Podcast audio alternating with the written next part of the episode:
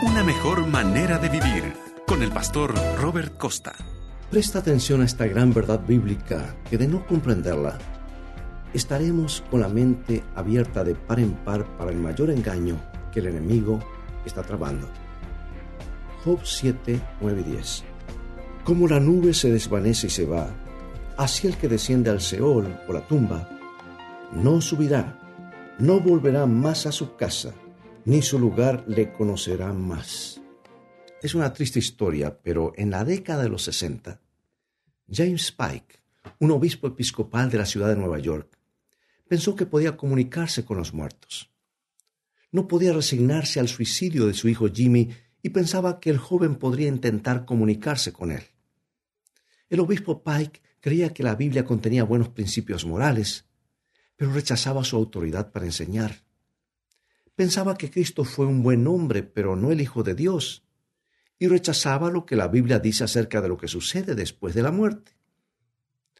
El obispo Pike se mudó a Inglaterra para pasar un tiempo en las universidades de Oxford y Cambridge, a fin de estudiar manuscritos bíblicos. Un día, al volver a su habitación, notó ciertos sucesos extraños. Las tarjetas con la foto de Jimmy que él había puesto en la mesita de noche estaban abiertas. Los relojes de la habitación se habían detenido a las ocho veinte, precisamente a la hora en que Jimmy se había suicidado.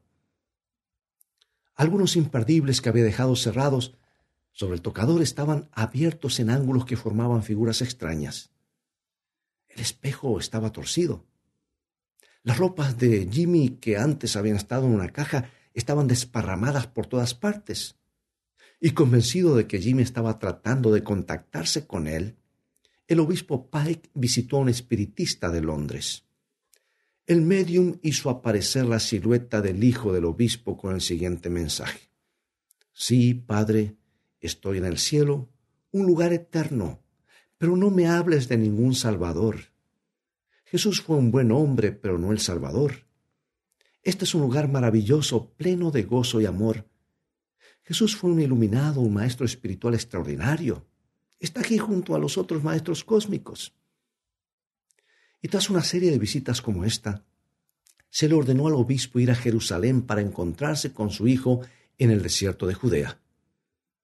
Él y su esposa fueron al desierto de Judea y recorrieron las colinas en busca de Jimmy. El obispo se deshidrató. Su esposa fue por ayuda, pero llegó demasiado tarde. El obispo Pike murió en el desierto buscando a su hijo muerto. Debería haberlo sabido.